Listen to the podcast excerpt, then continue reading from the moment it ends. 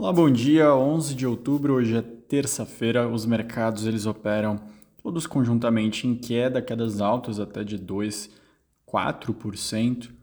Ásia e Europa temendo uma recessão adiante também. Algumas retaliações entre Estados Unidos e China impactam mercados específicos. O dólar ele está se apreciando contra a maior parte das moedas. Não teve um grande indicador sendo divulgado hoje o menor que foi apresentado foram as vendas de automóveis para passageiros, que cresceram 21,5% na China em setembro, isso na comparação anual. Venderam 1,92 milhões de carros no varejo, 2,8 a mais do que agosto, porém, ele foi o menor dos últimos 20 anos. As fábricas, as fábricas de automóveis produziram 2,36 milhões de veículos no mês de setembro, um aumento de 37% em relação ao ano passado. Cerca de 44 mil são veículos híbridos elétricos que foram exportados no mês passado.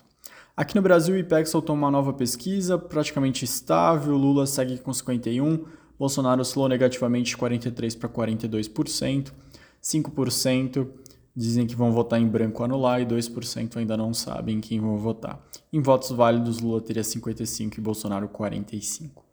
Um levantamento bem interessante da CNC mostrou que o endividamento em carnê de loja subiu. Isso é bem importante, principalmente se você opera renda variável. Logo mais a gente vai ter a temporada de balanços do terceiro trimestre.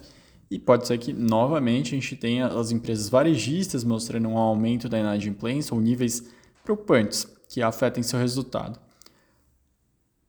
As taxas de juros nas, na, de crédito para as pessoas físicas cresceram 13,5% no, em um ano, de acordo com os dados que a CNC levantou do Banco Central, chegando à média de 55,9%, a maior taxa desde abril de 2018.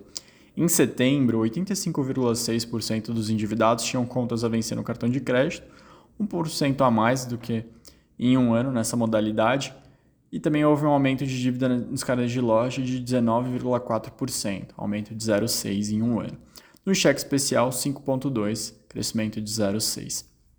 A CNC diz que o volume de endividados no carnê de loja cresce desde maio desse ano. E no recorte por faixa de renda, a proporção de endividados no carnê entre os mais pobres atingiu o maior nível desde fevereiro, 20,1%. Então, foquem de novo.